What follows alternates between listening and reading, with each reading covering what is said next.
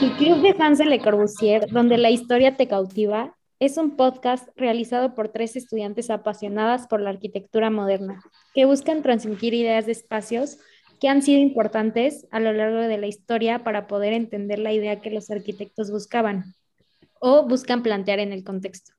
El día de hoy hablaremos acerca del brutalismo, haciendo un shout out al arquitecto Emilio Duhart y una de sus grandes obras, que es el edificio de Cepal. Hola, bienvenidos y bienvenidas a este nuevo episodio del Club de Fans de Le Corbusier. Mi nombre es Andrea y como ya lo escucharon, somos tres estudiantes que hablarán de la arquitectura moderna y hoy daremos un enfoque al brutalismo y a uno de los grandes arquitectos que es ejemplo de ese estilo arquitectónico.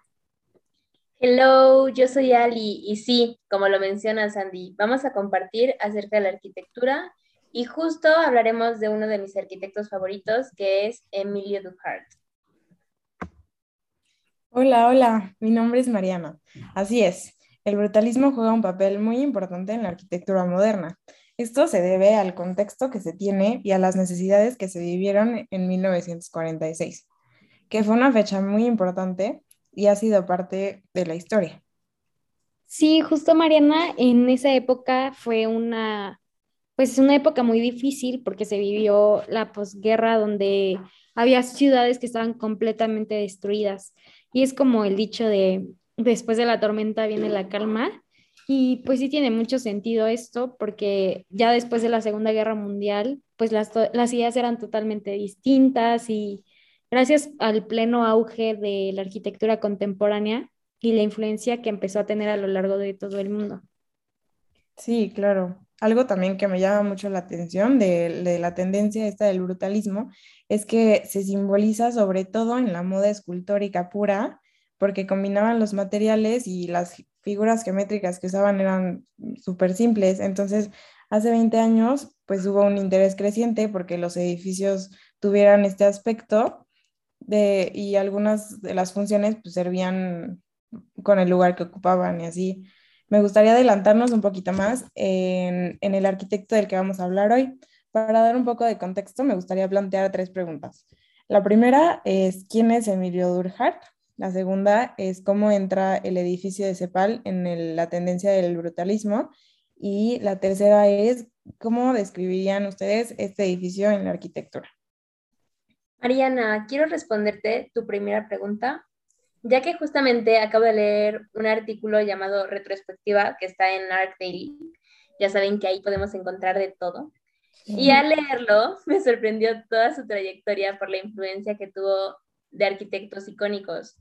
Y primero, para entrar un poco en contexto y entender su biografía y quién es, pues debemos, debemos saber qué fue un arquitecto chileno que tuvo gran influencia en la arquitectura moderna de Chile y creció en Francia, pero su carrera la realizó en la Escuela de Arquitectura de la Universidad de Chile. Sí, igual como que me gustaría agregar un poco, bueno, algo que se me hace a mí súper impactante es que pues en su carrera tuvo como profesores así súper importantes maestros de la arquitectura, que fue Walter Gropius y John Gauss, eh, que tomó un máster en, en Harvard, perdón. Y fue una oportunidad pues increíble y gracias a esto logró pues, o sea, gracias a estudiar con estos grandes arquitectos, logró ser asistente de uno de ellos, que fue Gropius, y junto con Gropius también estuvo, creo que con Conrad Washman. Y bueno, además de eso, trabajó para el programa de guerra de San Francisco en Estados Unidos.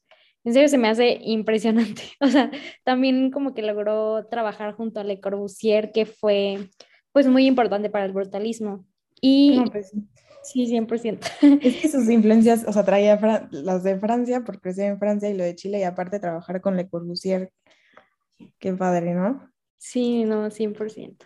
Sí, también un poco acerca de su filosofía es que sus obras modernas están inspiradas en el paisaje y geografía de Chile, y así como la combinación de tecnologías y materiales que son como propios de su país haciendo una conexión con la historia de la arquitectura. Y su modernismo también tiene un sello propio con uso de elementos tradicionales de inspiración colonial y en el uso del espacio monumental. En serio, se me hace impresionante la creatividad que tenía y la forma en la que adaptó ideas de grandes maestros como Le Corbusier, Gropius, Washman y pues muchos otros. Y cómo mm. así logra una arquitectura moderna. Y bueno, aquí Mariana contesto a tu segunda pregunta, donde para el edificio de la CEPAL, una obra modernista de diseño asimétrico, utilizó influencias de la arquitectura clásica y barroca. Sí, sí, 100%. Pues el edificio de la CEPAL, que significa Comisión Económica para América Latina, dependiente de las Naciones Unidas, justo pues se ubica en Santiago de Chile. La construcción la terminaron en 1966 con un total de 11.500 metros cuadrados. Es un edificio con estructura de concreto, que era un elemento muy importante para el brutalismo y fue inspirado por Le Corbusier justamente ya que es considerado un elemento importante pues del estilo arquitectónico. Cabe recalcar también que pues cuál era su entorno para entender bien el contexto en el que se realiza.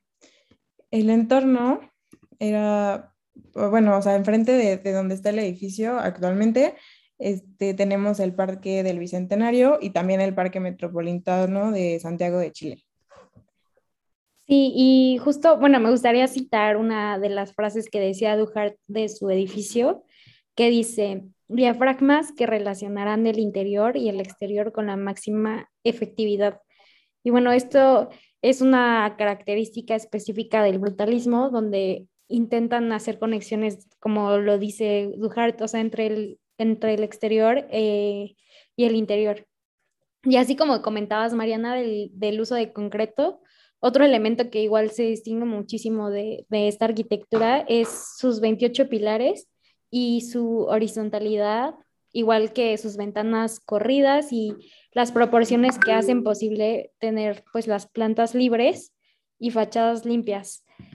Igual, justo vi hace poco en una materia un documental que se llama mm, El convento de la de Le Corbusier.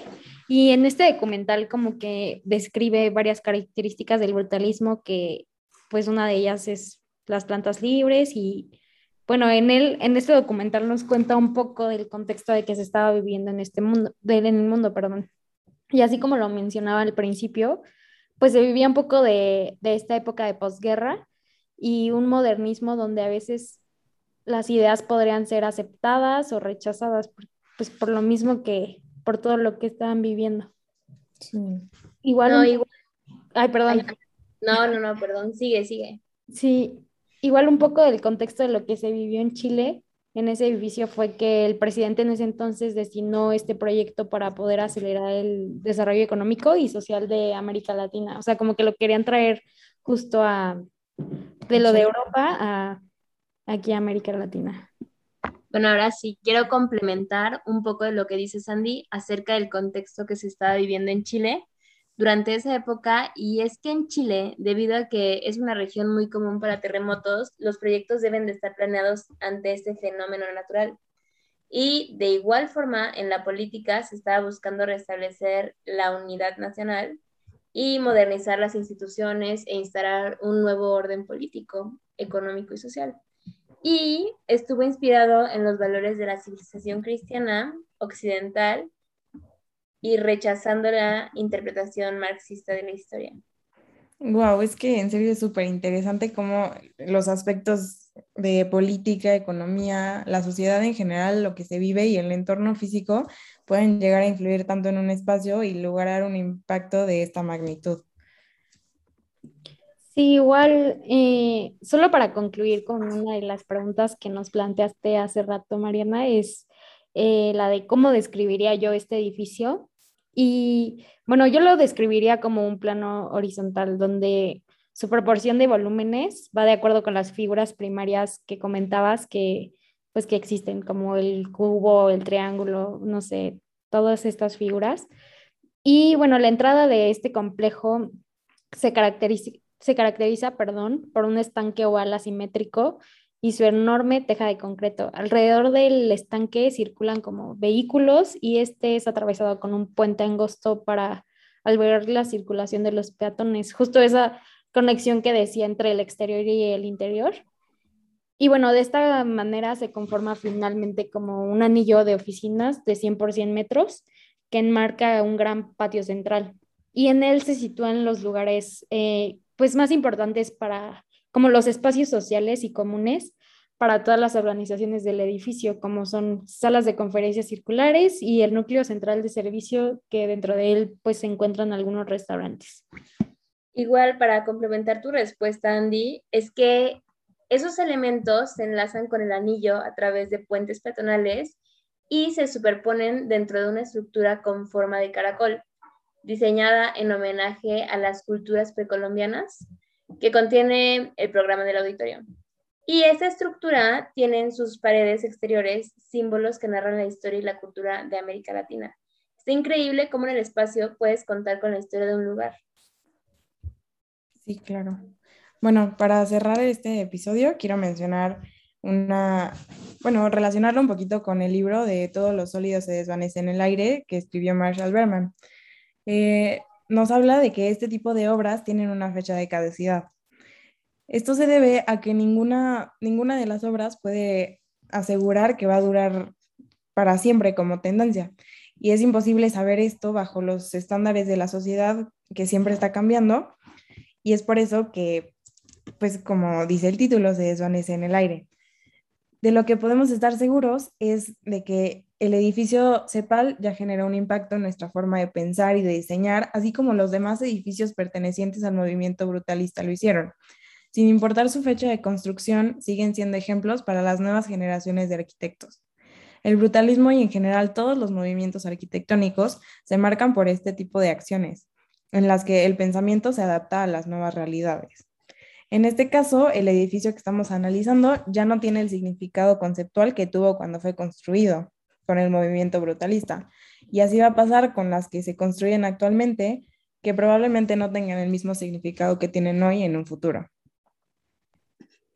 Sí, justo, bueno, me gustaría como, eh, como relacionar un poco este libro que mencionas, Mariana, de la parte que rechazan las ideas marxistas y, bueno, en este libro nos platica un poco acerca de eso, o sea, como que justo hay un capítulo que es literal para las ideas de Marx y siento que igual se podría relacionar con esto. Y bueno, me encanta cómo podemos ver la arquitectura desde distintos puntos de vista y cómo se va involucrando el pasado con el presente y cómo el presente va influyendo en el futuro. Igual al ver como el brutalismo una consecuencia de las guerras, se me hace algo impresionante y cómo de algo malo se puede sacar algo bueno para la sociedad y, así mismo como aportar a, la, a las ciudades. Y bueno, ¿ustedes cómo podrían cerrar el tema del día de hoy? Bueno, yo estoy totalmente de acuerdo contigo. Y creo que el estudio del brutalismo ha permitido realizar un acercamiento a su definición. Su, definición parte de patrones objetivos como la solidez y la homogeneidad del material, incluyendo conceptos pertenecientes a la expresión artística. Y el carácter escultórico y poético del brutalismo ha sido destacado por diversos arquitectos y críticos, siendo una cualidad perteneciente al campo de la intuición y de la percepción personal ya que no es posible evidenciar mediante el método científico. Yo creo que, su carácter es muy relativo al tema arquitectónico de la materialidad que usa, lo coloca como en situación extraña con todos los elementos crudos.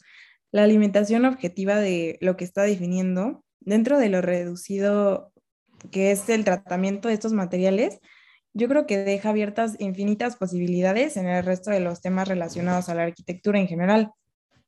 A causa de esto, parece estar asociado a otras tendencias arquitectónicas, de influencia mucho de tendencias como el funcionalismo, el racionalismo, un poco del organicismo y hasta del constructivismo.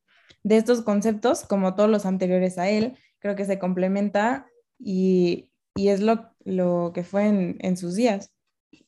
Sí, 100% de acuerdo de como estos movimientos y... Como pues lo que dices del futuro y eso, o sea, es, es que esos movimientos del pasado están formando el futuro que ahora es nuestro pasado y nos forma ahorita. Sí, está, es como un tren, ¿no? O sea, como que se va formando, formando y, y pues al Sí, final... pues, sí, Justo. al- o sea, al final aprendemos del pasado en todo. Sí, 100%. Pues súper, muchísimas gracias eh, por este episodio del día de hoy. Gracias. Gracias, gracias. Esperamos que les haya gustado y los esperamos para el siguiente episodio. Gracias por escuchar. Bye, nos vemos en la próxima. Bye.